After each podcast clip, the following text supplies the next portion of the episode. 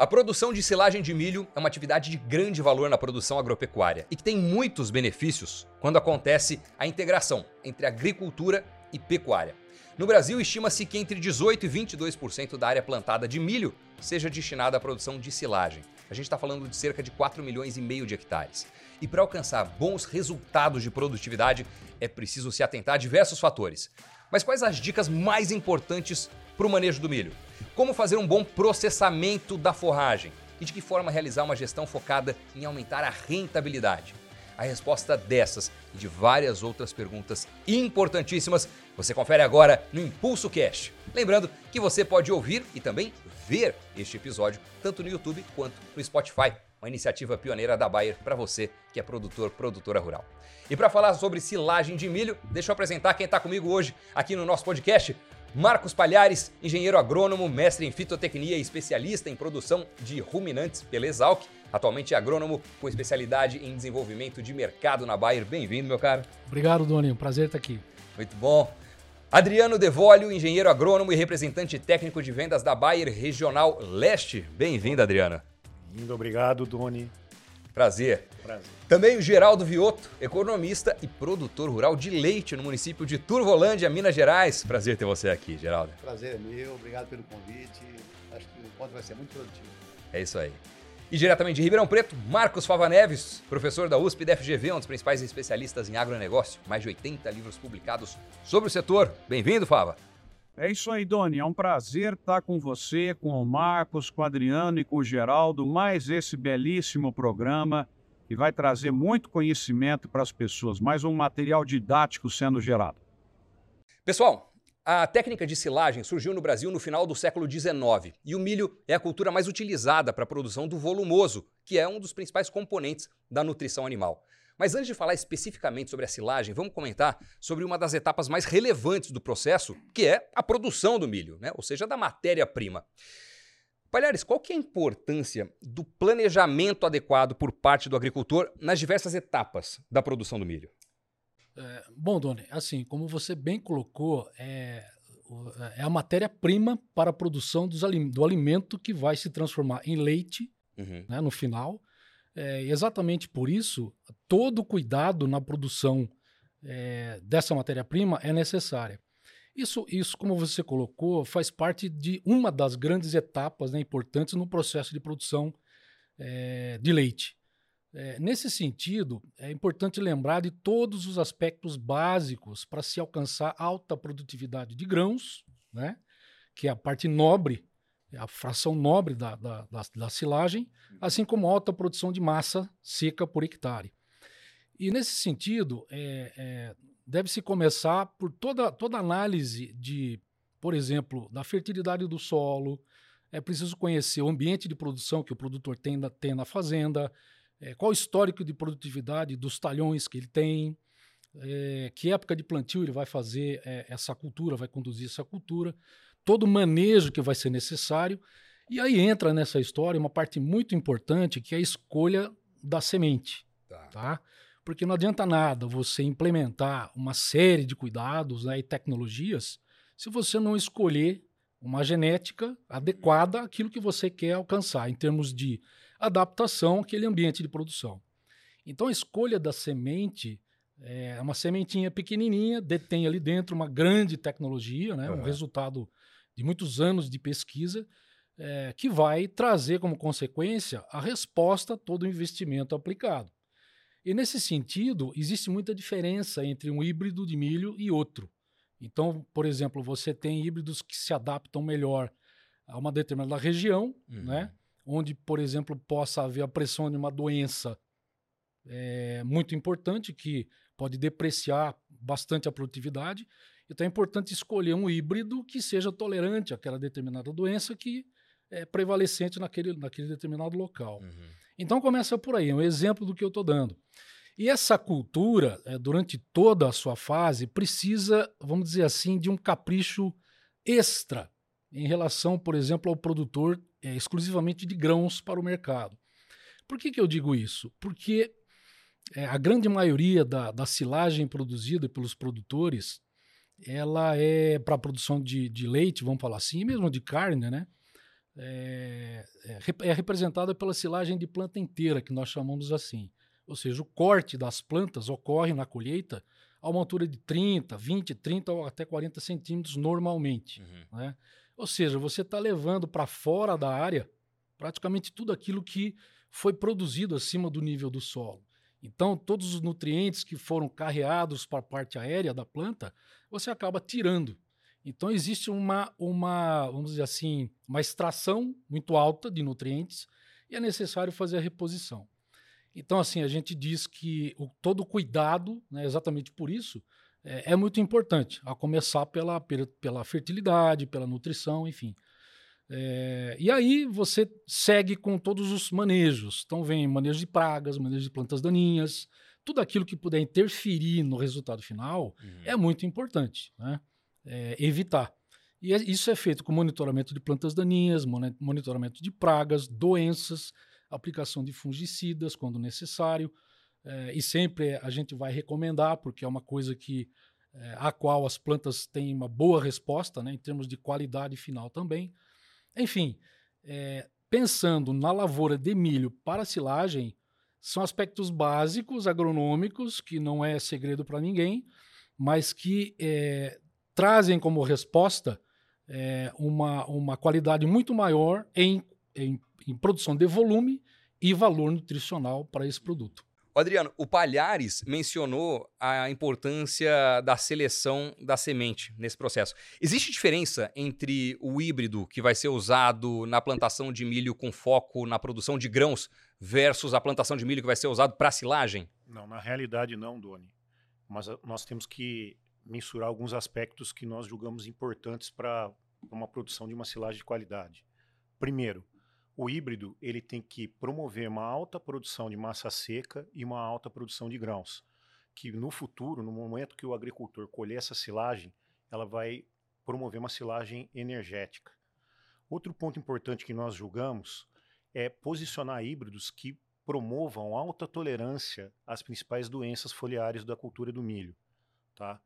É, principalmente a cercóspora, a mancha branca e complexos de ferrugens também é, híbridos que eles não promovam tombamento e quebramento, tá? É, híbridos com como grosso, ou seja, que traga menos lignina para dentro do silo, que isso interfere no processo de digestibilidade também, tá? Outro ponto importante que nós julgamos numa silagem de qualidade, tá? É um híbrido que, é, que promove uma alta digestibilidade tanto da fibra quanto dos grãos, tá? Isso é, são fatores, na minha opinião, que são preponderantes para o agricultor ter sucesso em quilos de leite por tonelada de matéria seca, tá? Ou seja, maior produtividade e rendimento em qualidade de silagem. Uhum. Tá ok? Basicamente são pontos que a gente julga de extrema importância numa silagem de qualidade. Adriano, a gente estava conversando, né, outro dia aí, é, lembrando desses aspectos aí, um deles que até você destacou com, com bastante é, intensidade foi a questão também da profundidade de grãos, lembra? Sim. É, porque no processamento, os grãos profundos, que eu quero dizer grãos compridos, facilitam bastante o processamento desse grão. Esses grãos precisam ser quebrados. Então, muitas vezes, esse é um diferencial. O híbrido que apresenta grãos profundos, é, ele, ele traz uma vantagem, vamos dizer assim, do ponto de vista de qualidade e facilidade no processamento, né? Então também é uma característica que. que é, e que na é realidade, legal, né? né, Palhares, a silagem nada mais é do que uma. Para o gado, para a pecuária leiteira e de corte, é uma planta nobre a partir do momento que ela tem a fibra de, altamente digestível, mas com bastante grãos. E que esses grãos sejam processados no momento da colheita de uma forma correta. Então, conforme o Palhares falou, é, grãos profundos com certeza você vai ter um processamento melhor e que vai expressar em quilos de leite por tonelada de matéria seca ou quilos de carne por tonelada de matéria, de matéria seca também. Perfeito. E eu gosto muito quando a gente consegue ter aqui no Impulso Cash não só a voz dos especialistas, dos técnicos, mas também do produtor, né? Que é a tradução ali no campo de tudo que a gente está falando aqui. E é muito bom ter você aqui com a gente, Geraldo. Obrigado mais uma vez. É, como é que um economista e contador, que eu não citei, mas ele é contador também, foi parar na produção de leite? É, essa história é curiosa. Eu acho que é uma história de vida, né? Eu Eu nasci menino pobre no interior de São Paulo, meus pais eram meeiros de café. Eu trabalhei até os 18 anos na lavoura, na enxada, né? todo e qualquer manejo de lavoura na época, né? Os recursos que tinha era a mão, era enxada, era tração animal. E eu sou fruto desse meio. Uhum. Só que eu também era um inconformado com aquela situação, vamos dizer assim, né?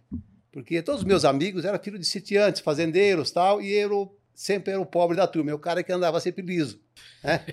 Então, com 18 anos, né, o que, que eu fiz? Eu botei a mochila nas costas e vim tentar a vida em São Paulo. Né?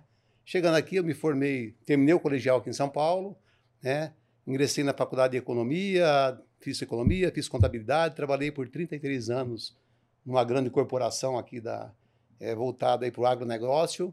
Tá? E em 2008, é, quando eu saí da, da corporação, eu já tinha um, a cabeça de ponte montada, né? Em, em Minas Gerais, no, no, sul de Minas, né, que eu já fazia uma atividade paralela à minha atividade profissional. Uhum. E aí eu passei a me dedicar exclusivamente a ela. Perfeito. E está na produção de leite há quanto tempo? Estou na produção de leite desde 1996. A minha primeira entrega de leite foram 32 litros em um dia. Olha. E só. hoje a produção é de 21 mil litros. Sensacional, extraordinário. E além de tudo isso, o Geraldo tem também uma experiência muito boa juntando esse aspecto de produção sustentável com alta rentabilidade, né? E acho que ele vai compartilhar um pouco dessa experiência aqui com a gente. Como que é o sistema que você usa no manejo da cultura por lá? Bom, Doni, o sistema implementado hoje na fazenda é o sistema Santa Fé.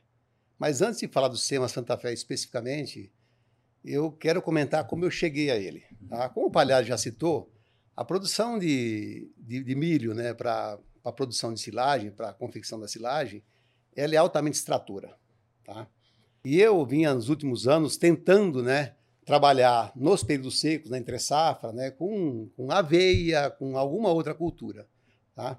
Só que, é, por questões de clima, por questão de regime de pluviométrico de chuvas, tá? essas lavouras também estavam deixando muito a desejar o seu desenvolvimento. Ou seja, eu estava ficando lá com um solo que eu achava que estava coberto, mas na verdade ele não estava coberto. A cobertura era insuficiente para a necessidade do, do, meu sistema. Tá? Uhum. E aí, conversando com os técnicos que me dão assistência, né? o Devoli também participou das conversas, tem outro, outro agrônomo da assistência, aí nós chegamos no sistema Santa Fé, tá? que é o consórcio milho braquiária. Tá? Então, o que nós fizemos na época do plantio do milho, nós distribuímos também, né, concomitantemente, 4 quilos de braquiária rusiziense por hectare. Tá? Então, o milho nasceu, essa braquiária também nasceu, as culturas se desenvolveram. Né? É óbvio que quando você introduz um segundo elemento à mesa para almoçar, você precisa aumentar o tamanho do prato ou botar dois pratos à mesa. Então, nós tomamos esses cuidados também. Tá? de trabalhar a correção da nutrição do que ia ser fornecido para o sistema, porque eu não teria só milho, eu teria milho e teria também braquiária junto. Eu precisaria nutrir os dois, eu não posso deixar ninguém passando fome. Tá? E foi isso que nós fizemos, fizemos algumas correções, entramos com hormônio de enraizamento no milho, né? então esse cuidado nós tomamos. Tá? E aí, quer dizer, as lavouras se desenvolveram, né? nós fizemos a colheita do milho, tá? quando nós fizemos a colheita do milho, e essa atividade de ensilagem é uma atividade que ela gera uma compactação de solo. Por quê? Lá na fazenda eu trabalho com é, automotriz, o serviço é, é terceirizado, mas eu tenho os caminhões também. Então eu tenho caminhões rodando dentro da lavoura num período que o solo está úmido.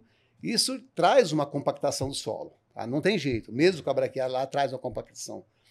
Então, no pós-colheita, né, nós fizemos uma escarificação desse solo, tá?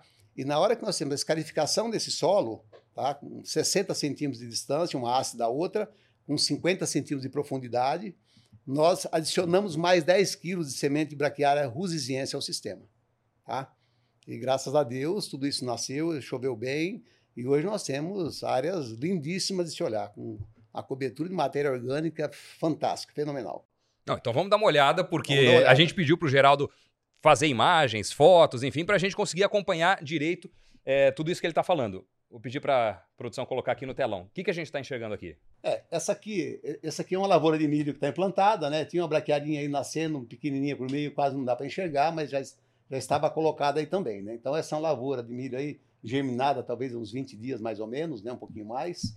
Geraldo, e a distribuição da semente foi a lanço. Foi né? a lanço, foi a lanço. Isso é né? importante. Eu introduzi no trator, né, no próprio trator que tem a plantadeira, um, um equipamentozinho que é tocado pela bateria do trator, ligado na bateria, né? E aí você regula ele para distribuir a quantidade de semente que você quer por hectare na largura que você precisa, que na verdade a largura de plantio são 5 metros de largura, que a minha plantadeira é 10 linhas, né? E uma coisa importante, esse sistema está à frente do trator. Ele vai à frente do trator, tá? Isso é importante. E a plantadeira, quando vem atrás, né, na verdade, ela já vem, ela vem sulcando e ela vem enterrando essa semente, né? Na verdade, a semente já fica quase que, eu acho que de 80 a 90% da semente já fica recoberta com terra, tá? Então, quer dizer, a gente já faz duas operações de uma só. Perfeito. Temos mais uma imagem. Então. Que é um vídeo. É. Pode falar. Essa imagem aqui, é, isso aqui é o, a escarificação profunda do pós-colheita. Nós estamos vendo nós temos braquiária lá colocada, tá vendo? Nós temos braquiária colocada, o trator tem um equipamentozinho que apareceu à frente aí, eu estou jogando mais 10 quilos de semente por hectare nessa operação, tá? Então essa operação, tá vendo? O solo está sendo revolvido, descompactado, a gente vai ver do lado que aparece uma terra, aquilo ali é, é caminho de caminhão, olha lá, ó, tá? Então eles compactam o solo onde eles passam. Então nós precisamos fazer, nós precisamos trazer de novo, revolver, não é não tirar a terra, mas assim, só da, é, deixar a terra fofa, né? Para que a raiz das plantas tenha penetração, que a água desça no solo, entendeu? Aumente a caixa do solo. É isso que nós estamos fazendo aqui, é o que nós vamos ver à frente. Na... Bom, aqui é, o trator já passou, né? Uma foto de como ficou, né? Nós estamos vendo aqui é, braquiária, a verdinha aqui é braquiária, né? Ela está aí dentro, né? Uhum. E eu joguei mais 10 quilos de semente por hectare aqui. Essa foto, ela ilustra como que, é, como que a área ficou depois da colheita. Da colheita. Okay? Tá. Nós vimos aquele milho pequenininho, com a braquiária crescendo, uhum. passou o ciclo todo, então ele colheu. Né? Isso aqui aconteceu depois da colheita. Isso depois é o da colheita. que ele faz. Tá. É. Ele coloca mais braquiária para reforçar aquela que vai permanecer no sistema viva. Uhum. Ela rebrota, né? sozinha. Essa foto aqui nós estamos vendo, na verdade, é o milho né, com a braquiária instalada no meio. Né? olhar a parte baixeira aqui junto ao solo, nós vamos ver que tem bastante braquiária colocada aqui. Ó, tá? Então é isso. A hora que eu colher, nós vamos ver aquela braquiária que ficou lá na, naquela outra foto, né?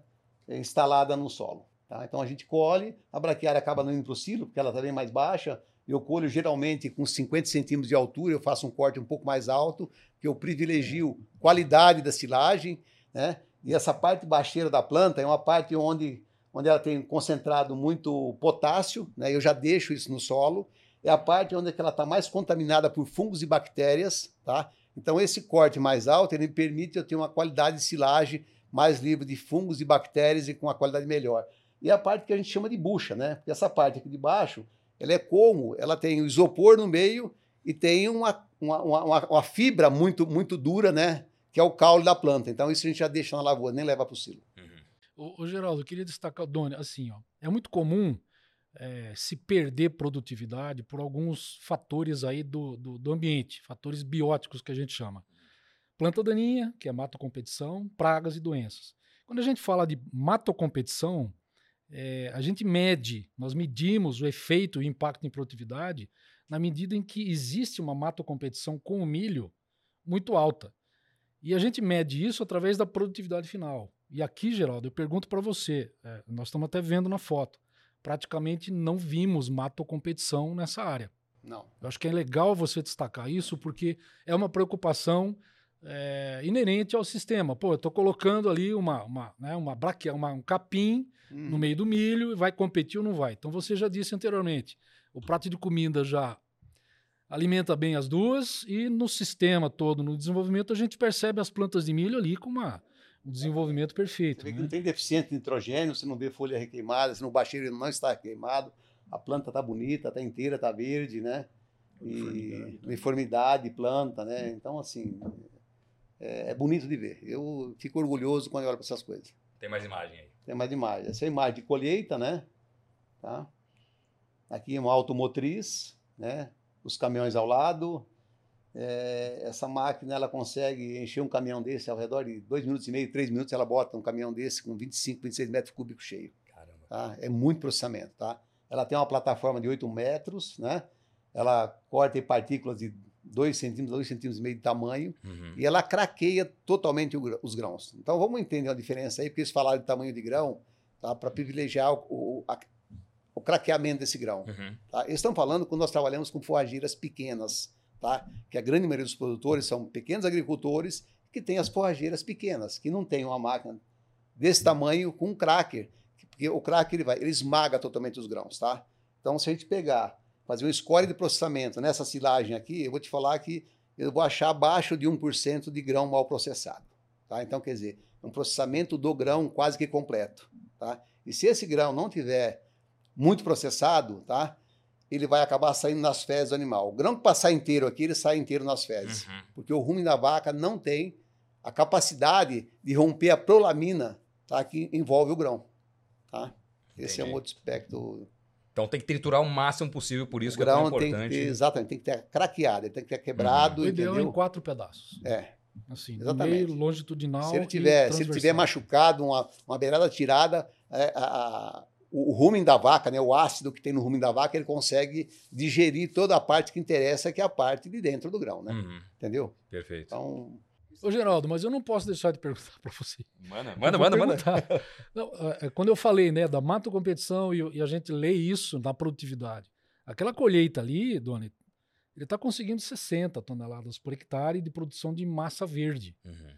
Isso é a leitura pura de que mato competição não existiu nesse caso. Não existiu, é verdade. É, e é um número, é, é, assim, muito bom, vamos dizer assim, está acima da média. É, né? eu estou tá dizendo 60 toneladas, né, mas eu acho que foi um pouquinho mais, porque nós tivemos uma colheita aí, nós conseguimos 22 toneladas de matéria seca por hectare, tá? Sim. Então, matéria seca da silagem, né, o estágio de planta aqui, da ordem de 37%, tá?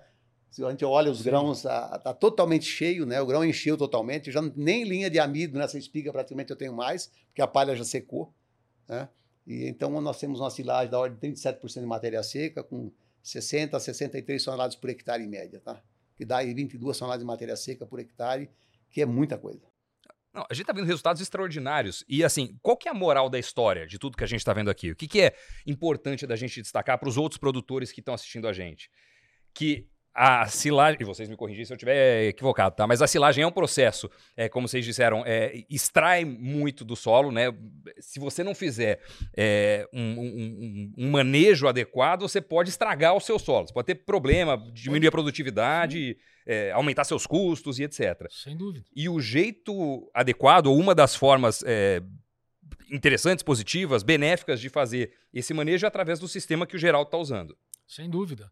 É, então, um dos, dos, dos macronutrientes exportados ou extraídos da área é, com grande quantidade é o potássio. Uhum. Ele é fundamental. Então, chega a ser três vezes, duas a três vezes mais, é, é uma extração maior do que para a produção de grãos. Então, quando você tira a planta inteira, você está levando muito potássio embora. Então, a manutenção dessa reposição de nutrientes é fundamental. Tanto é que a gente sempre diz né, que é inegociável né, para o produtor que planta milho para silagem reservar ali 30%, 40% do seu custo de produção é, investido em fertilizante, exatamente para devolver para o solo muito do que é retirado. No caso do Geraldo, aquela colheita que nós vimos, o corte ele é realizado 50, 60 centímetros acima do nível do solo. Uhum. Então, muito desse potássio volta para o solo porque fica no colmo. Então, ele permanece na área. Mas muita gente corta, faz o corte da planta inteira a 20 centímetros de, de profundidade. Leva muita coisa embora. Né? Uhum. Então, assim, é, é muito comum a gente assistir isso. Então, esse manejo é muito importante. Como que a braquiária entra nisso? Que é a sua pergunta, né? uhum. né? É, se não quando não existe uma cobertura de inverno, o que acaba acontecendo muitas vezes, e é comum, é feita toda essa extração dessa planta inteira, esse solo, essa área, ela pode permanecer muitas vezes é, sem nada durante o inverno, que passa até chegar ao próxima, próximo plantio. É, e você tem aí uma falta de cobertura do solo, você tem o desenvolvimento de plantas daninhas, né, que é, de diversas espécies, ciclos diferentes, alturas diferentes, é, que sementeiam as suas, as suas novas, fazem uma chuva de sementes no sistema de produção durante o inverno de maneira que você sempre vai ter problemas desafiadores de planta daninha na safra seguinte. Quando você uhum. coloca a braquiária, primeira coisa, você uniformiza a espécie dominante na área. Tá Ela por si só é, é, é, realiza algum, algumas coisas chamadas, que a gente chama de efeito alelopático. Então ela inibe o desenvolvimento de outras espécies de plantas daninhas. Então a gente controla, de certa forma, a, chuva de novas sementes dentro daquela área de produção. Então, por aí a gente já começa a manejar plantas daninhas. Uhum. Né? E outros, outros fatores que são importantes. Você tem ciclagem de nutrientes, você tem uma produção de palhada né, que fica sobre o solo é, da ordem de 12 toneladas de, de, de matéria, matéria seca por hectare para cima do nível do solo. Você pode ter 10 toneladas de sistema reticular para baixo do nível do solo, coisa que antes você não tinha. Então, é, você coloca matéria orgânica, você melhora a fertilidade, você cicla nutrientes, sem falar de outras coisas também que são Aumenta a caixa d'água do solo, na verdade, né? porque você aumenta o poder de absorção de água pelo solo, uhum. tá? Você evita né, a erosão nas primeiras chuvas de verão, que geralmente são intensas, né? Então, com toda essa cobertura, você evita essa erosão. Quer dizer, você só melhora o, o, a, o, a, o seu patrimônio, o seu bem que está ali, que é a terra, tá? Uhum. Então, você só melhora a qualidade dele. E tem muito produtor hoje que produz silagem e que não faz essa cobertura verde na entre safra? Tem, tem, tem bastante. Grande, é. falar a verdade, Acho que a, a maioria, maioria, hoje, a maioria, a maioria hoje não trabalha é, implementando uma cobertura de inverno.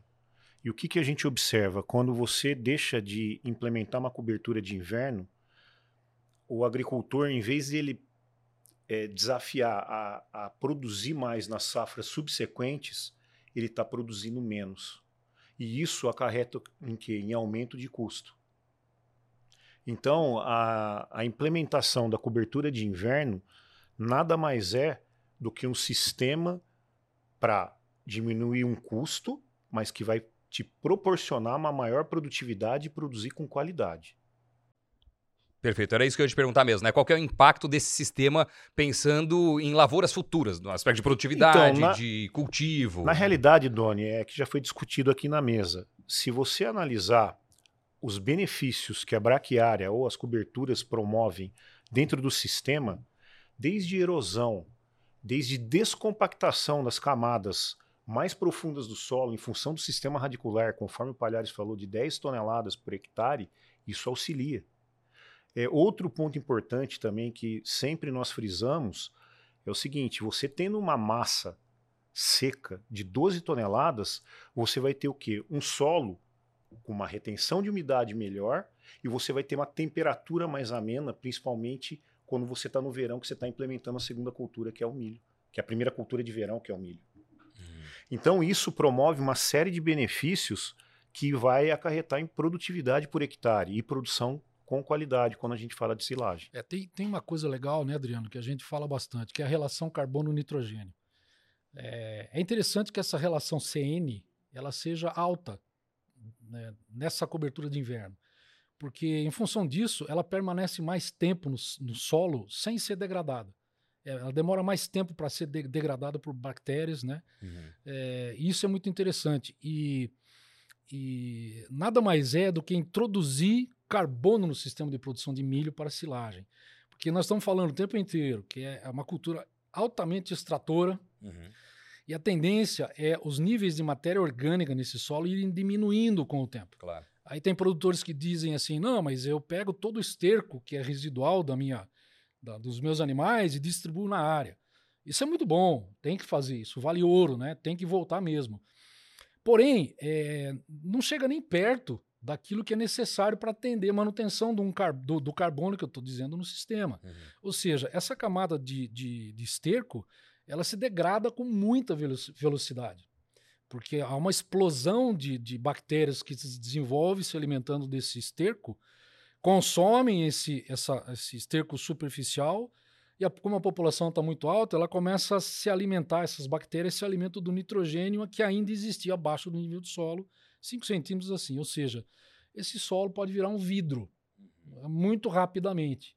Se a gente coloca uma cobertura como é a braquiária, é, com tudo que nós já falamos, né, em termos de matéria orgânica, relação CN alto, que demora para ser degradada, até chegar ao próximo plantio, você ainda tem uma palhada cobrindo o solo, protegendo, tudo isso que nós dissemos. Uhum.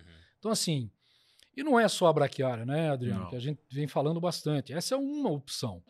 Quais são outras para citar é, aqui? Nós temos aí leguminosas, tem tremoço. Como é? é crotalária. É, é, crotalária. Crotalária. Você vai ter o tremoço. Trigo morisco. Você vai ter o trigo morisco. Existem hoje aí alguns mix, alguns mix de cobertura né, de inverno que têm sido já comercializados com, com a mistura de várias espécies que pode ser introduzido no sistema. Eu tenho certeza que o Geraldo não vai demorar muito, vai começar a fazer uma experiência. A gente vem até falando, né? Para sugerir a ele construir lá um, um quadrinho ali, Geraldo, de uma, de uma área experimental, um campo agrostológico que a gente chama. Vou fazer alguns testes ali de outras opções que podem melhorar bastante. Por exemplo, se puser leguminosa, leguminosa é uma planta que é, fixa nitrogênio no solo. Uhum. A braquiária também, numa Sim. escala menor, mas.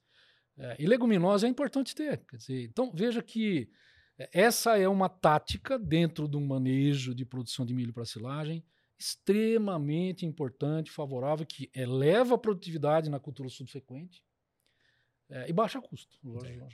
A menor custo, maior produtividade, mais resultado para o produtor, para a produtora que está assistindo a gente. Temos mais imagens aqui do Geraldo, vamos colocar. Bom, aqui nós estamos vendo uma lavoura aqui que ela estava sendo colhida nessa época, né? Ela estava pronta para colheita. Ela estava sendo processada e levada para o silo, né? Nós olhamos com a planta que está tá sadia, uma planta que está verde, né? o bacheiro está um pouco mais seco, mas essa parte baixa da planta vai ficar na lavoura, isso não tem problema, né? E com certeza aqui eu botei uma silagem aí com muito amido e uma silagem com uma matéria seca da ordem de 35% a 37%. Que população de plantas tinha aí, Geraldo?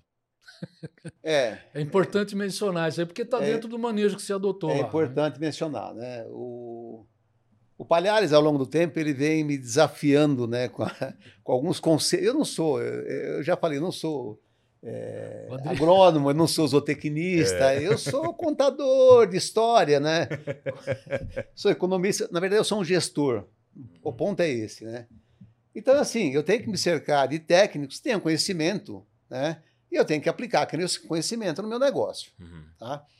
E o Palhares já vem há algum tempo, né? Colocando aqui na minha, na minha orelha que eu preciso aumentar a população por área, porque isso vai me trazer mais toneladas de, de, de silagem por hectare, e milho também não vai ficar prejudicado, porque tem híbridos, né? Que apesar do aumento da população, eles não diminuem espiga, eles mantêm um padrão de espiga, enfim, tudo isso ele vem me colocando, né? E esse ano eu fiz um desafio. Eu soltei todo o meu plantio e aí ele falou: ah, esse híbrido você pode fazer, aquele não. Eu soltei todos com 75 mil sementes no chão, tá? Nós chegamos com o stand final de 72, 73 mil sementes, tá? Assim, Dona, eu falar que ah, para todos os híbridos foi um acerto, é difícil dizer. Por quê? Vamos colocar então a questão. Nós tivemos um ano muito chuvoso, choveu bem, não teve déficit hídrico. Tá? Eu não sei se num ano com um determinado déficit hídrico a planta poderia ter sentido um pouco mais, alguma delas, entendeu? Uhum. Tá? Mas assim, esse ano foi um acerto total. Tá? Então, produzi muita silagem com qualidade. Muito bom. Doni, posso bom. complementar mais alguma coisa assim? Na verdade, eu e o Adriano, a gente vem falando um pouquinho com, com o Geraldo, porque é o seguinte, por que essa questão de população de plantas? Porque nós ouvimos e sabemos dele a consciência que ele tem sobre a história do prato de comida.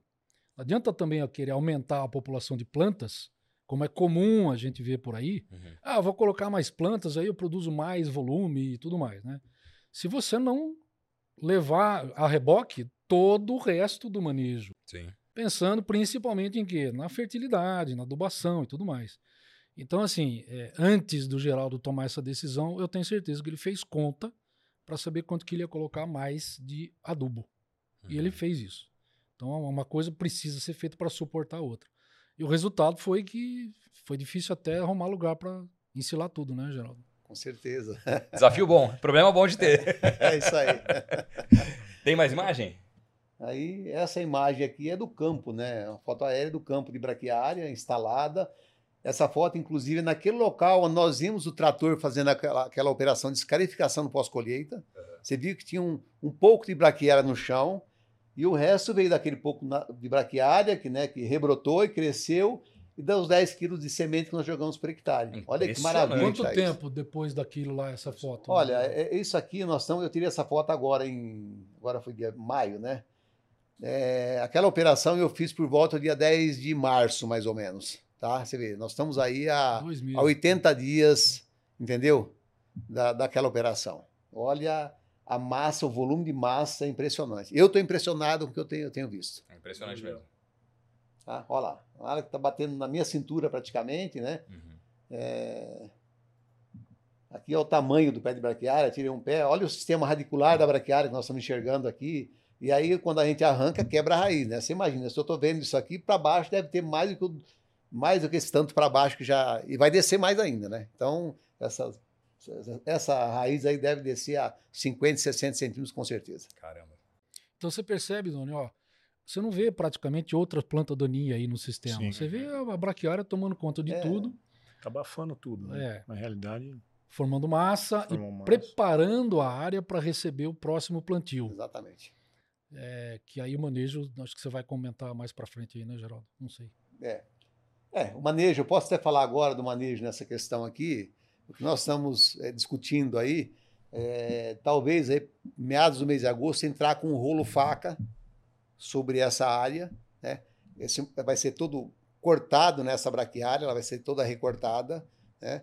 O que for cortado, ela vai secar e aí vai vir a rebrota, né? Porque onde tem o pé tem a raiz, vem a rebrota, e essa rebrota, depois de uns 30, 40 dias do rolo faca, ela vai ser dessecada para matar essa planta, para eu entrar com, com o plantio do milho em cima. Tudo isso tem muito a ver com a produção sustentável. Aula, você está vendo? Aula neste Impulso Cash. Falando em aula, chamar o professor, porque do ponto de vista de sustentabilidade, o consórcio é uma prática inovadora. Vamos então até Ribeirão Preto. Professor Marcos Fava Neves, como é que você avalia o consórcio? Doni, voltei agora dos Estados Unidos. É... Universidade de Purdue organizou um evento muito interessante, discussão de casos de empresas e do futuro da agricultura nós temos realmente pela frente uma chance muito grande de crescimento da demanda, mas tem que ter eficiência, tem que ter tecnologia, tem que ter isso que o Brasil está trabalhando extremamente bem, que é a questão da agricultura circular, que é a questão dos consórcios, enfim. Quanto mais a gente puder usar os ativos melhor do que os nossos concorrentes, melhor será e está aí um grande exemplo. Valeu, Fava. Já já a gente volta a conversar. Bom, concluída a etapa inicial de cultivo do milho, a gente falou bastante sobre tudo isso, é chegada a segunda etapa que também merece muita atenção, o processamento da forragem. A gente até comentou um pouco a respeito disso, mas vamos mergulhar um pouco mais no assunto, né? Vamos entender um pouco melhor por que esse processo é tão importante. A gente separou um vídeo. Pode rodar. Além disso, o processo de confecção e conservação do material é crucial para obter rendimento desejado. O teor de matéria seca da forragem no momento da ensilagem, determinado pelo momento da colheita, é um grande fator para o processo fermentativo e, consequentemente, para a qualidade da silagem. O ponto ideal para colher é quando a planta possui de 30 a 35% de matéria seca ou 65 a 70% de umidade, pois possibilita um adequado desenvolvimento das bactérias desejáveis. Esse aí foi um trecho do programa Impulso Negócios que você confere no canal AgroBuyer no YouTube. Vale a pena assistir esse e os outros episódios também, hein? já são vários, vários. Adriano, além da matéria seca e da umidade que a gente viu agora aí no vídeo, quais são os outros aspectos que o agricultor eh, tem que considerar para saber o momento exato de realizar a colheita? Então, Doni, um ponto que a gente avalia é, principalmente dentro da lavoura, no, no momento da gente realizar nossas visitas, é principalmente é, determinar a linha do leite, que é meio da linha do leite que a gente determina do grão, para auxiliar o agricultor a iniciar o processo de colheita. Porém, nós temos algumas situações, tá, Doni? Por exemplo, no exemplo, no exemplo do Geraldo Vioto que está aqui, você viu que ele colhe com uma máquina de alto rendimento, que uhum. é uma uhum. automotriz.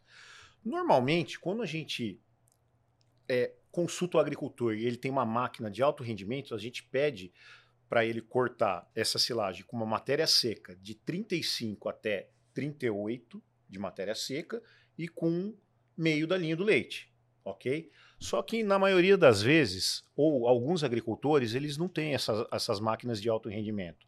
São máquinas que são de menor rendimento. Só para você ter noção, uma analogia, Uma automotriz colhe por hora 1 a 1 hectare e meio por hora. Isso a gente considerar que uma máquina trabalha, uma automotriz trabalha 10 horas numa fazenda, ele vai estar colhendo 15 hectares por dia, ou seja, um alto rendimento. Enquanto uma, uma máquina de menor rendimento colhe quanto? 3, 4 hectares por dia. Ah, baita 2 hectares, dois. né? 2 hectares por dia. Então, o que, que acontece? Aí a gente tem que orientar o agricultor colher no mínimo com 30% de matéria seca, uhum. para ele chegar no final aos 35%. O que nós não orientamos é o agricultor colher abaixo de 30% de matéria seca, tá? Porque isso vai promover o quê? Uma silagem de péssima qualidade, você vai estar tá levando muita água para dentro do silo e o pior, Doni, você vai estar tá levando uma silagem com pouco grão. E isso vai influenciar diretamente na qualidade da silagem, tá? Em uhum. quilos de leite por tonelada de matéria seca. Perfeito. E Palhares, é, durante a operação de processamento, Quais são os pontos de atenção ou o que não deve ser feito de jeito nenhum? Bom, é, até para fazer uma ligação com, com, o assunto agora, né, e a resposta do Adriano. É, a primeira coisa é não errar o ponto de colheita. Isso é muito, isso é fundamental. Existe a janela ideal é, dentro da qual é, é, o resultado final, o produto final é, é, é, mais facilmente compactado dentro do silo, você conserva mais as propriedades nutritivas dentro do silo, dentro dessa janela de corte. Então, uh, são, são os dois parâmetros. A matéria seca, que você comentou, a partir de 30, vamos colocar aqui de 30 a 40. Vai depender, é, isso vai acontecer dependendo do, do rendimento operacional de colheita. Uhum. A decisão para iniciar a colheita vai depender disso. Agora, o Adriano mencionou um ponto importante. É, a linha do leite, o que, que é? É a, a, marcha de acúmulo de amido nos grãos, né? É, que ela precisa ser observada junto com a matéria seca. Então, a primeira coisa é não errar esse ponto. Né? É conseguir efetuar toda a colheita de toda a área dentro dessa janela aí. Né? A linha do leite é, é, da metade até no máximo aí dois terços, até chegando um pouco mais seco, mas a matéria seca dentro desse intervalo. Outra coisa importante é o tamanho de partícula. Então, existe regulagem nas máquinas, tanto na máquina de menor rendimento como a de, de maior, é, que estabelece ali um parâmetro de comprimento, né, de tamanho de partícula. Você não pode cortar muito grande nem tão muito pequena. Isso afeta muito ah, o perfil de fermentação dentro do silo e até o consumo dos animais lá na frente, né, que eles vão separar no coxo aquilo que for muito grande e muitas vezes a parte mais fina também acaba podendo trazer algum problema é, nutricional, vamos falar assim, né, no metabolismo. É, então, o tamanho de partícula é importante. Então, é, na marcha de, de chegada de material que vem do campo, esse monitoramento é muito importante. Cada carreta que chega, cada vagão que chega, deve necessariamente ser medido o seu tamanho de partícula, ver o craqueamento que nós tanto mencionamos aqui, porque, como já falamos, o grão é a parte nobre. Se a gente estiver ensilando grãos inteiros, não vai dar tempo desse grão ser degradado e digerido pelos animais ele vai sair nas fezes. Nós vamos estar jogando fora todo o investimento que foi feito até agora. Sim. Tudo que nós conversamos. Todo isso trabalho. não vai virar leite, não vai virar carne. Simplesmente isso. Literalmente é dessa forma. Então, esse monitoramento do tamanho de partícula e do craqueamento dos grãos, ele deve ser constante. E é muito comum nós não vermos isso o produtor fazer. Ele está lá, ele não regula as máquinas para melhorar o, o, craqueamento dos grãos, seja ela pequena ou grande, não importa. É, o tamanho de partícula também não é muito bem observado. Então, são os pontos mais importantes que a gente traz, tá? Perfeito. É, e aí, outra coisa que, aí na sequência, está chegando o material do campo é a compactação. É, a compactação, os dois principais inimigos da, do silo, da silagem, são oxigênio e água. Então, esse material vem do campo, ele precisa ser compactado, não importa o silo, se é silo bolsa, se é silo trincheira, superfície, como é o caso do, do, do, do Geraldo, é, ele precisa ser muito bem compactado né, para que é, o oxigênio seja retirado dessa massa, que ela vai só aumentando à medida que vai chegando do campo. Então tem a técnica adequada para conseguir isso. Máquinas pesadas, tem que ter um dimensionamento adequado para receber e compactar no tempo certo, com o peso certo. Então, assim, Eu estou falando de, de, densidade de compactação. O ideal é que se trabalhe com 700 quilos de compactação, 700 quilos por metro cúbico, essa é a densidade. Por exemplo, o Geraldo trabalha com 900 quilos por metro cúbico. Ele chega a exagerar, e essa é uma das razões pelas quais ele consegue altos níveis de rendimento, é, de, de desempenho animal, porque ele tem uma silagem de alta qualidade. Ele uhum. tira o, o oxigênio. A fermentação anaeróbica que ocorre dentro do silo, ela é muito, é, muito bem conduzida, muito bem uniforme, vamos falar assim. O pH cai com velocidade, ele usa é, é, aditivos, né? Inoculantes. Inoculantes, obrigado, Geraldo. E, e isso tudo ajuda bastante. Né? Então, assim, é, depois da compactação vem a vedação. Uhum. Então, que é o oxigênio que eu falei que o ar não, não pode entrar. Então, você compactou bem, vedou bem, e a água, né? Que não entra, na verdade. Eu mencionei que a água não pode entrar. Se você evitar esses dois, fizer um, vamos dizer assim, você pra, preparou a panela de pressão, fechou muito bem, meu amigo, você vai uhum. ter uma comida de excelente qualidade conservada, mantendo tudo aquilo que lá no campo foi produzido. Uhum. Em termos de açúcar, de, de, proteína, de amido e tudo mais. Só complementando, né, Palha? É, no fechamento desse silo, que é envelopamento do silo, é, eu e algumas grandes fazendas, a gente usa o que a gente chama de filme barreira de oxigênio, tá? Que é uma película que ela evita a troca de oxigênio do cílio com a superfície, entendeu? Então você põe esse filme barreira de oxigênio, depois você envelopa com uma outra lona de boa qualidade por cima, né? Aí você fecha e você evita essa troca e com certeza é, a qualidade fica muito é, é, é preservada, tá? Uma outra coisa que eu uso também na fazenda, eu uso a razão de 5 quilos de sal, sal comum, sal branco, que a gente, no interior a gente compra e dá para o gado, uhum. eu uso 5 quilos de sal comum por metro cúbico de cobertura, tá? Porque esse sal também, como ele é higroscópico, ele, né, ele puxa água e ele não deixa a bactéria proliferar na superfície. Então, eu tenho silo lá em casa, que tenho fotos, né? Seis meses, um ano depois, a gente tira né, essa lona de cima e a, e a superfície do silo está intacta. Ela tem qualidade. Diferente de que muitos silos, por a gente abre e vê uma a camada preta na superfície, que aquilo é fungo, bolor, clostridium, formou ali, por quê? Por causa da troca de oxigênio, de entrada de água e mais umas coisas assim. E existem diferentes formas de armazenagem, né? Quais são as principais e qual que você usa também, Geraldo? Eu uso o silo de superfície, né? Aí eu acho que cada fazenda ela tem uma peculiaridade, né? Eu já tive silo de trincheira na fazenda e por umas questões internas eu acabei é, tirando esses silos para construir novos barracões e hoje eu tenho o silo de superfície e nós vamos ver numa foto na sequência também. Olha aí. Aí nós temos à direita, aí, esse é o silo de superfície, né? que é um silo de 11 mil toneladas que eu fiz esse ano. E mais à esquerda nós temos três silos, um ao lado do outro. O primeiro silo que está aberto ali é um silo de grão úmido, que ali é um silo só de grãos, né? que é um grão reidratado, moído, né? inoculado, envelopado, e depois de, de 40, 50, 60 dias a gente abre e usa. Os dois à direita são dois silos de snap lege, é um silo de aí é um silo de espigas, né? O material já estava também já estava mais seco, né? Nós colhemos, né? A espiga vem com sabugo e palha, né? Para dentro da máquina, a máquina processa, né? Tudo isso e a gente leva para o silo e reidrata também, tá? Inocula e reidrata, tá? Envelopa e daqui a pouquinho está pronto. Do tempo que foi ensilado já está pronto para o uso. Aqui?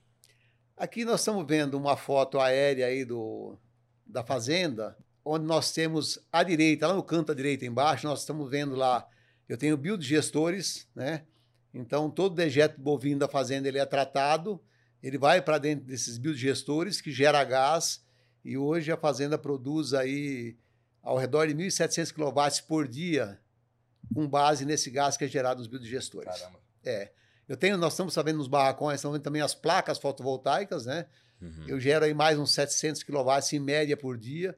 Ou seja, eu tenho aí 2.400, 2.500 kW de geração. Ou seja, 80% da energia consumida na fazenda hoje ela é produzida na própria fazenda. É, todos os dejetos bovinos, né, tanto o líquido que sai do biodigestor, ele é repassado inteiramente para as áreas de, de plantio, né? A gente coloca isso lá porque isso é um mosto, né, fermentado, né? Ele não polui, não faz nada e ele tem aí muito potássio, muito é, Ajuda aí, palhaço, fugiu. Tem, tem, tem, é rico em, potássio e fósforo, né? Isso. Então isso vai para as áreas, né? E eu tenho também a parte orgânica, a matéria orgânica, que é separada do dejeto bovino, porque nem todo dejeto vai para dentro do biodigestor. Uhum. Porque tem as partículas maiores que o rumen da vaca não consegue dissolver, ele passa numa peneira estática, ele fica nessa peneira, né? ele passa num rolo, ele é prensado, e esse material também eu acabo, deposito ele, depois que ele dá uma fermentada, eu levo para as áreas de plantio também. Perfeito. O, o, o Doni, assim, naquela foto ali, no caso, o Geraldo, ele está utilizando aquela foto de um silo de superfície. Uhum. Porque ele planta uma área de, de 230 é, eu ensinei né? 192 hectares, né? Isso. É, o, o silo trincheira, que você até perguntou as uhum. modalidades, né? É, é, bastante utilizado. Se for ver, até o mais utilizado, né, Geraldo? É, que a gente vê nas é. propriedades. É, ele, ele é muito comum e se presta bastante, bastante para áreas menores, para quem tem, tem, propriedades menores e uma necessidade é, de, de, ensilagem de menores volumes. Então é, um, é bastante utilizado, funciona bem. Nós temos aí o silo bolsa, né, que é outra alternativa, é, mas que tem uma exigência de mão de obra, tem um custo mais alto, é, mas de todos os, os sistemas de, de, estocagem, ele não deixa de ser aquele que é, otimiza muito mais a, a, a, manutenção e a estocagem desse produto sem oxigênio, a ausência de oxigênio, que é muito interessante, como eu falei. Porém, como eu disse, é mais caro, a manutenção é mais alta, então é muito mais utilizado o silo de superfície. É o melhor, assim, se somar todos os elementos, os fatores para tomada de decisão do produtor nesse aspecto da armazenagem. Tem algum que é melhor? Algum tipo você fala, não, esse aqui é o mais adequado ou depende da propriedade? Não, eu acho que não tem o melhor e não tem o pior. Eu acho que todos funcionam muito bem, se bem manejados, se bem trabalhados. E uma grande preocupação no tipo de silo da propriedade é manejo de painel de silo na retirada do material. Tá? Por quê? Se eu não manejar esse, esse, esse painel muito bem manejado, se eu não tirar uma, uma fatia desse painel todos os dias, tá? esse painel vai ter uma fermentação indesejada em contato com o ar. Então, quer dizer, o silo também tem que ser dimensionado para o tamanho do plantel que se tem na propriedade. Tá? Eu tenho um plantel hoje de 550 vacas em lactação que me permite tirar uma fatia do painel em dois dias. Quer dizer, eu não comprometo a qualidade de painel. Com a compactação de 950 quilos né, por metro cúbico, tá? o ar não vai penetrar nesse painel. Ok? Agora, o pequeno produtor ele tem que ter um painel menor para quê? Para cortar uma fatiazinha por dia também. Então, assim, o pequeno produtor, os silos de trincheira são os mais recomendados, tá? Mas eu tenho pequeno produtor que também tem um silo de superfície. Bom, a gente falou aqui de vários cuidados para manutenção da qualidade da silagem. E aí eu quero continuar conversando com você, Geraldo, perguntar o seguinte, porque você vive isso na pele, né? Como é que uma silagem de alta qualidade acaba interferindo na produtividade dos animais, ou no seu caso, talvez da qualidade do leite? Ok. Vamos lá. Bom, na verdade, a silagem de milho ele é o principal ingrediente na dieta de um, de um bovino, de um ruminante, vamos dizer assim, tá? Uhum. Em sistemas de confinamento, a silagem é o que predomina, seja de milho, às vezes de sorgo, mas é o que predomina é a silagem, tá? É, eu sempre digo o seguinte, na verdade, a silagem é o pavimento do rumen da vaca. Então, se eu trazer o pavimento e enxergar, por exemplo, o pavimento de uma rua, o pavimento de uma estrada, tá? Quanto melhor for esse pavimento, tá? Eu consigo andar ali com a maior segurança, com a maior velocidade, eu consigo extrair do melhor do que estiver andando ali em cima. Pode ser uma bicicleta, pode ser uma pessoa a pé, ou pode ser uma Ferrari, uma BMW. Concorda? Uhum. Então, a linha de raciocínio é essa, tá?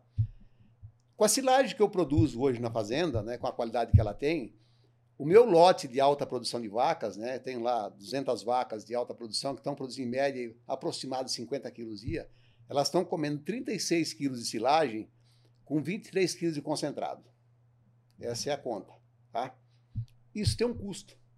Eu, por exemplo, poderia ter tá, as minhas vacas comendo 40, é, é, 45 quilos de silagem tá, e 20 quilos de concentrado. A grande diferença é que um quilo de silagem, no meu custo hoje, é 25 centavos. Então, se eu tenho 10 quilos a mais, 9, 10 quilos a mais, eu tenho um custo adicional vaca dia de 2,50. Se eu reduzir 3 quilos de concentrado, meu custo médio de concentrado são R$ reais por quilo. São R$ reais. Então, quer dizer, eu teria um ganho por animal dia de R$ 3,50. Mas nem todos os meus animais têm esse raçoamento. Eu tenho uma categoria de animais que eles têm um raçamento menor, porque tem lotes que produzem 30 quilos, lotes com 35, lotes com 40. Foi uma conta que, na média, eu teria, eu poderia trabalhar com custo menor por animal dia em R$ reais, usando o quê? Mais silagem e menos concentrado. Uhum. Tá? Se eu fizer isso no meu plantel hoje, eu tenho uma economia dia de R$ 1.100, que são 33 mil reais no mês, e são 400 mil reais no ano. A conta parece boba, pequenininha. Mas eu só consigo isso, conseguiria isso por causa da qualidade da minha silagem. Tá? Ah, porque você não faz. Aí tem uma questão. Eu não faço porque o meu volu a área que eu tenho para produção de silagem, tá? Ela não me permite que eu alavanque o uso de silagem no limite. Tá. Entendeu? Então, eu tenho que equilibrar a minha conta da disponibilidade de silagem e do, do que resta do ano até chegar na próxima safra. Uhum. Eu tenho que fazer essa conta, né? Bom, aí assim, agora eu pergunto para você, se eu tiver uma silagem de qualidade ruim, tá? Que ela fosse mal fermentada, que tivesse um teor de amida abaixo de 30%, que eu tivesse bolor, fungo, clostridium nessa silagem, a minha vaca comeria os 36 quilos que come hoje? Não comeria. Não. Se ela não come, para dar o mesmo leite, o que eu preciso fazer? Eu aperto qual acelerador? Suplementação. Do concentrado. Eu vou suplementar uhum. ela com concentrado. Agora, você imagina, se eu fizer uma conta inversa, se eu diminuir 5 kg de silagem, a vaca passa a comer 30, e eu aumentar mais 3 kg de 2 kg de concentrado, você percebe que a conta piorou do outro lado? Uhum. Então, quer dizer, o impacto na atividade é muito grande. Tá? Então, quer dizer, quem tem uma silagem de qualidade, bem produzida, tem todas as ferramentas à mão para ter, assim, sucesso na atividade. Eu sempre falo o seguinte: produtor de leite que não tiver excelência na agricultura, ele não vai ter excelência na atividade. Tá? Por quê? Porque o custo dele vai estar aumentado. Tem até um dado da Embrapa que diz que o custo com alimentação na produção de leite gira em torno de 40%, mas que pode chegar até 70%. Então, é isso mesmo. E é por essas é questões. Muita coisa. É muita coisa. Então eu vou dizer para você o seguinte, tá? Eu tenho os dados da minha fazenda 2021 Tá? O custo alimentar, aqui, agora eu vou falar só do meu, dos animais em produção, tá? eu não vou falar do meu rebanho total. Uhum. O custo alimentar dos meus animais em produção é da ordem de 40%, 2021. Em 2022 ele passou para 44%, né, 2021 para 44%, 2022 para 44 e 2023 no primeiro trimestre ele está em 40 tá em 44. É 40, 42 e 44, tá? Essa grade. Ah, mas por que, que subiu o custo de alimentação do teu rebanho dessa forma? Nós estamos falando só em vaca em produção ele subiu por conta do custo dos ingredientes, tá? Então, só voltarmos 2020, eu comprava uma tonelada de farinha de soja a R$ 1.500, R$ 1.300 colocado na propriedade. Hoje eu cheguei a pagar R$ 2.700, R$ 2.800. Hoje me custa R$ 2.300, R$ 2.400. Eu cheguei, eu comprava caroço de algodão em 2021, eu colocava na fazenda 800 reais tonelada. O ano passado, 2022, eu paguei a 2.100 colocado. Já estou negociado para 2023 agora, a partir de junho, com R$ 1.500. Então, quer dizer, é uma questão de mercado, é questão de custo e insumo. Tá? Então, quanto mais o, custo, o insumo sobe, maior é a participação dele dentro do teu custo. Agora, onde você tem né, um produtor que tem uma silagem deficiente, tá? o que, que vai acontecer? Ele vai acelerar o consumo de concentrados e aí essa participação ela sai aí desses 44%, ela vai para 50%, 55%. Né? A hora que eu olho o plantel total, ela chega aos 70. Agora eu vou te dizer uma coisa, tá? A esses níveis de custo de alimentação, tá? Esse produtor ele fecha a porta em um ano. Ele não tem, ele não fica na atividade. Porque a atividade ela é muito exigente. E quem não se atentar para esses detalhes, tá? Vai sair fora. Então, na verdade, fazer uma produção própria e adequada de silagem não só é um ponto para aumentar a lucratividade, mas talvez questão de sobrevivência do produtor. Com certeza, com certeza. É questão de sobrevivência do produtor, tá? É assim, você faz uma silagem de qualidade e você aumenta a tua rentabilidade, tá? Uhum. Se você tiver uma silagem ruim, ela tá te levando para você sair fora da atividade. Isso Gastar é... mais com concentrado, Exatamente. o preço está lá em cima, é isso aí. sua despesa e vai, agora, vai um aspecto que eu esqueci de comentar, que eu queria comentar, quando eu tenho uma silagem que ela não tem uma qualidade e eu forneço essa silagem para a vaca comer, tá? É, com certeza eu vou ter uma fermentação ruim em rumen. Quando uhum. eu passo ter uma fermentação ruim em rumen, aí começa a aparecer as doenças metabólicas no rebanho. Tá? Então começa a aparecer doença metabólica em rebanho, começa a aparecer os problemas de podologia, que é casco, começa a cometer casco. Outra coisa que acontece, que essa vaca, como ela tem uma saúde que tá, ela está mais debilitada, ela está mais é, é, propensa a ter doenças, entendeu? As doenças metabólicas. Então, aí aparece, né? Qualquer coisa aparece uma mamite, entendeu? Então, o nível de célula, célula somática do ubre sobe, tá? Então, você tem uma série de consequências do outro lado, tá? A conta é essa. Uhum. Vaca sadia, você produz, ela produz mais leite, ela produz, vamos falar assim, mais sólidos, produz com teor de célula somática mais baixa. Uma vaca doente, ela vai produzir um leite, né? Sólido você pode até corrigir, né? Não vamos entrar muito nessa questão, mas assim, com certeza ela vai ter um nível de célula somática aumentado, tá? E os, tudo que os laticínios querem hoje é uma célula somática aí de 200 mil para baixo, que aumenta o rendimento na produção de queijo, dos iogurtes, e vai por aí afora. Uhum. Posso contar uma historinha? Diga lá. É o seguinte, é, a gente tem que lembrar que, é, não sei o que estou dizendo, isso é o que a natureza é, criou. Uh, é, 50% da demanda de proteínas de um ruminante é, advém da reciclagem dos bilhões e bilhões de bactérias e protozoários que compõem o seu rumen. Através do que? Nascimento e morte desse, desses bilhões de, de, de micro-organismos, né? É, cujo resíduo, que são exatamente as bactérias e protozoários que morrem, se constituem na principal fonte de proteína para os ruminantes. Não sou eu que estou dizendo, isso é o, é o, que realmente acontece, está acontecendo agora no rumen dos animais do Geraldo, lá na fazenda.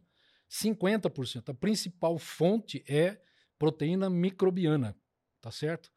E o que, o que, que acontece no processo de alimentação quando você tem uma silagem de boa qualidade, que foi processada do jeito certo, o amido foi é, processado, né, expôs, foi, foi exposto né, dentro do rumen, o que acontece? As bactérias conseguem atacar praticamente todo esse amido. Esse amido estimula exatamente a reprodução desses micro-organismos em grande quantidade, na velocidade correta, né, fomentando essa ciclagem de proteína. Então veja que uma coisa leva a outra. Então nós estamos falando do que? Concentrado proteico, como suplementar a uma silagem de má qualidade. Então se você fornece silagem de boa qualidade, você estimula e fomenta a, a autoabastecimento com proteína microbiana pelos animais. Tá? Isso exatamente a, reduz a demanda de você colocar um suplementar, um suplemento proteico, no caso que é exatamente tudo isso que ele está dizendo. Dentro da marcha do metabolismo dos animais, é, lá também no, no, intestino delgado, a maior presença de amido né, faz com que o pâncreas é, estimule mais a digestibilidade no, a nível de duodeno, ou seja, o amido vai sendo aproveitado ao longo de todo, todo o sistema digestório do animal. Mas o importante mencionar é que ah, isso está muito relacionado à qualidade da silagem. Uhum. Silagem bem feita, milho bom, com alta produção de, de grãos, mas bem processada, para que as bactérias possam é, se valer desse amido que foi colocado lá dentro, com as fibras e, os açúcares e outros minerais também. Não, acho que os benefícios é, de uma boa silagem estão claríssimos. E também do produtor fazer a silagem é, na própria produção também. Agora, aí eu te pergunto o seguinte: talvez o produtor, a produtora esteja assistindo a gente e fala assim: ah, se eu fizer a silagem aqui na minha propriedade e botar qualidade nessa silagem, Será que não vale a pena eu aumentar muito a quantidade de volumoso e reduzir a de concentrado para ter uma rentabilidade melhor, então? Então, para isso, existem os programas né, de, de, de, de, nutrição. Você tem que fazer o balanceamento de dietas. Existem é, programas que permitem exatamente você é, estabelecer os níveis necessários de vitaminas, minerais, proteínas em função da qualidade da silagem que você tem. Então é possível, um existe a figura de um nutricionista que auxilia o Geraldo exatamente para fazer esse balanceamento da dieta. E esse nutricionista vai chegar na, na seguinte conclusão: vai dizer para o Geraldo: Geraldo, a silagem está tão boa que nós vamos poder reduzir tantos por cento, talvez, de concentrado proteico. Vamos aumentar a quantidade de silagem na dieta. Em resumo, a, a, frase final é: o objetivo do geral, de qualquer produtor de leite, mesmo de, de, de, de corte, é aumentar a quantidade de silagem na dieta. Enquanto os animais estiverem é, aceitando isso, é porque está indo tudo bem. E você aumentando produtividade, é lógico, uhum. de leite e carne. Perfeito. Mas a gente está falando bastante aqui de preços, custos, cifras. Deixa eu chamar agora o doutor Agro para saber como é que está a rentabilidade e o cenário de preços para o produtor de leite. A gente ouviu aqui diretamente em primeira mão do Geraldo um pouco a visão dele. Eu quero ouvir essa visão macro de mercado aí. Doutor Agro é com você. O leite tem boas perspectivas. Eu acredito que a economia brasileira vem mais forte no segundo semestre. Redução das taxas de juros estão aí também. No mundo também acredito numa aceleração um pouco maior do crescimento. Então, do lado da demanda, a gente tem boas notícias. E do lado da oferta, o produtor, sem dúvida nenhuma, vai ter um custo de ração mais baixo. Isso a gente sabe que para o leite é absolutamente fundamental. Então, minha esperança aí é melhorias para o segundo semestre. É isso aí. Valeu, Fava. Obrigado. Bom, e a gente falou o programa quase inteiro aqui sobre o cultivo de milho para silagem. Olhando para frente, Adriano, quais são, na sua opinião, os principais desafios no cultivo de milho para os próximos anos? Então, Doni, é um ponto importante que sempre a gente vem discutindo nas principais fazendas que nós assistimos. É, para a gente reduzir custo, nós temos que produzir mais, é, aumentar a produtividade média. Mas para isso, é, é fácil a gente falar, ah, aumenta a produtividade, mas a gente tem que, na minha opinião, nós temos que participar ativamente do planejamento juntamente com o agricultor. Tá? E sempre levando em consideração alguns pontos que eu, que eu julgo primordial. Tá? Primeiro ponto, você fazer desde uma recomendação de análise de solo, tá? um posicionamento de híbrido de acordo com o ambiente de produção, onde você vai determinar a população e a finalidade que o agricultor precisa desse, desse híbrido. Outro ponto importante também, que sempre a gente vem discutindo, é acertar o time, principalmente do que? De dessecação pós-colheita, de dessecações antecipadas, do manejo de pragas, do manejo de doença e principalmente acertar o ponto de colheita. Dessa forma, nós vamos conseguir aumentar a produtividade e reduzir o custo do agricultor. Mas a figura do engenheiro agrônomo, ela vai ser essencial, principalmente, na participação do planejamento e que esse planejamento seja implementado no time correto. Dessa forma, nós vamos conseguir reduzir custo através do aumento de produtividade. Ok? Então, dessa forma, nós acreditamos nisso a cada dia que passa. E com certeza, é, a ideia nossa é desafiar o agricultor a aumentar a produtividade. Para quê? Para que diminua os custos e que ele aumente a lucratividade dele. Perfeito. E para finalizar, uma pergunta aberta aqui para quem quiser responder. É, o que, que vocês esperam da produção de silagem para os próximos anos? Vocês veem uma crescente na atividade no Brasil? Estagnação? O que é que vem por aí? Eu vou falar primeiro, né? eu vou dar a visão do, do produtor. Uhum. Né? Acho que o Brasil passa por um momento, tem passado alguns anos, um momento de transição, onde nós estamos vendo o fechamento das pequenas propriedades, e nós estamos vendo os sistemas de confinamento em crescimento. Tá? A partir do momento que você tem o fechamento dessas pequenas unidades, é aquele leite que era produzido a pasto, era o leite que era produzido no sistema misto, pasto, um pouquinho de silagem, ou pasto nas águas e, e silagem na época seca, né? Esse produtor está saindo fora. E quando ele vem para o confinamento, é, é, é silagem. Tá? Silagem ou de milho, ou de sorgo, ou de um capim, mas é silagem. Vai ser, sempre vai ser silagem, tá? Porque não tem pastejo. Né? Então, a partir desse momento, eu acho que a necessidade de produção de silagem, ela cresce, ela aumenta. Eu só vejo esse cenário numa crescente. Uhum. Agora, de onde vir, vai vir esse aumento? Se aumento via aumento de área ou via aumento de produtividade, é que fica a questão, tá? Eu até entendo que vai vir das duas formas. Vai vir do aumento de área tá? Mas talvez venha mais do aumento de produtividade das próprias unidades de, de produção de leite, tá? O pessoal vai ter que é, trabalhar em toda essa cadeia, melhorar esse, esse solo, melhorar os tratos culturais, tecnificar todas as suas operações, tá? Para ter um desempenho superior.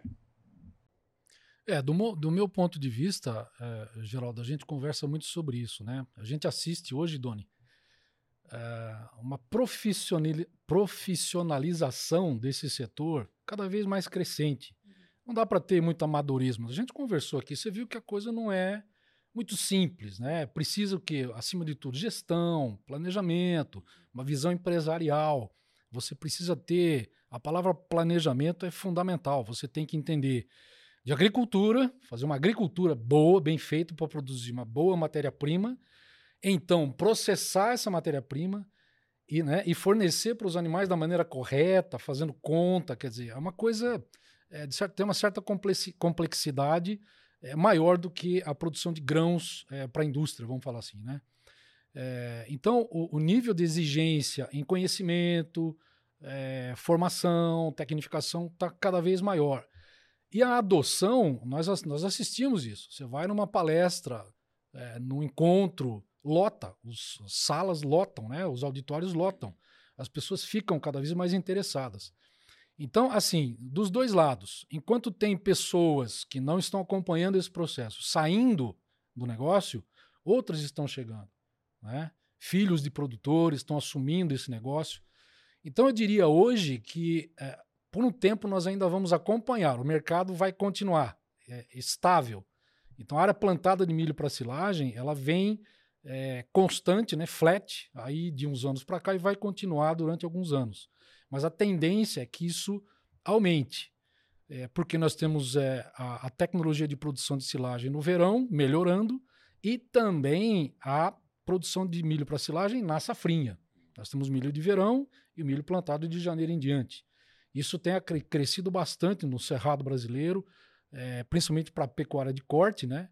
E a, a expectativa é que isso tenda a aumentar, né? Na medida em que se profissionaliza cada vez mais isso. É, e Adriano, qual é a sua então, leitura? É, é, Doni, eu vou na mesma linha do Palhares e eu acho que eu me remeto um pouco ao passado. Se você analisar a evolução da pecuária leiteira nos últimos 15 anos, ela teve um salto muito grande, muito grande no que se diz respeito à genética de animais e na produção de, principalmente na produção de silagem. É, se você pegar em 2008 veio a primeira geração de biotecnologia. É, a genética de produção de milho, ela só vem evoluindo. E conforme você vê a evolução da genética animal, aonde a necessidade de silagem se torna de extrema importância dentro da dieta, o que, que acontece? A gente observa que o agricultor não tem como ele escapar disso, o produtor de leite ele não vai ter como escapar disso, dessa evolução. Então eu acredito que nós vamos passar por um momento é, de estabilidade inicial e depois nós vamos ter um crescimento. Até mesmo porque eu acho que a atividade tende a globalizar.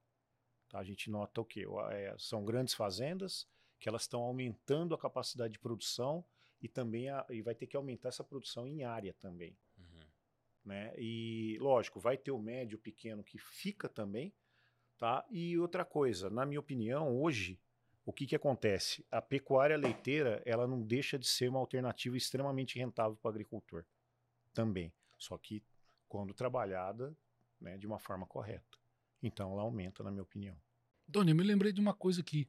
Hum. Existe um, um, conselho, eu não me lembro exatamente o nome dele agora, mas acho que pertence à FAO ou à ONU, não me, sei, não, não me lembro agora, uh, que tem uma previsão, né, que a demanda, para atender a demanda em 2030 desses produtos lácteos e tudo mais, uh, nós temos, eh, temos que aumentar a produção de leite global em 304 milhões de toneladas.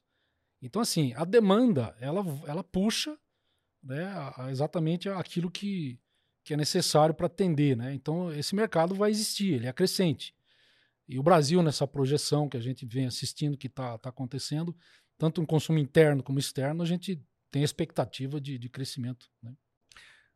Programa robusto, hein? Olha, muita informação, muito conteúdo. O pessoal que está nos bastidores está fazendo. É verdade, é verdade. Espero que você, produtor, produtora, tenha gostado também. Queria agradecer demais aos especialistas da Bayer aqui. Muito obrigado, Adriano. Muito obrigado também, Palhares. Obrigado, Geraldo, você também Parabéns aí pela propriedade, pela produção, pelos números. Eu que agradeço pela participação aí. Valeu. Prazer. Senhores, obrigado. Muito obrigado também ao Doutor Agro, diretamente de Ribeirão Preto. E obrigado principalmente a você, produtor, produtora que nos acompanhou até aqui. No mês que vem, a gente volta com mais um Impulso Cash e fica o meu convite para você ir lá no canal Agrobuyer no YouTube ver os outros episódios deste podcast e dos outros programas que a gente prepara sempre para te ajudar no processo de tomada de decisão para o seu negócio. Fechado? Se tiver gostado, deixa aí um like, manda para algum produtor, amigo, amiga que você acha que pode gostar também de acompanhar esse conteúdo. Valeu, até o próximo Impulso Cast. Tchau.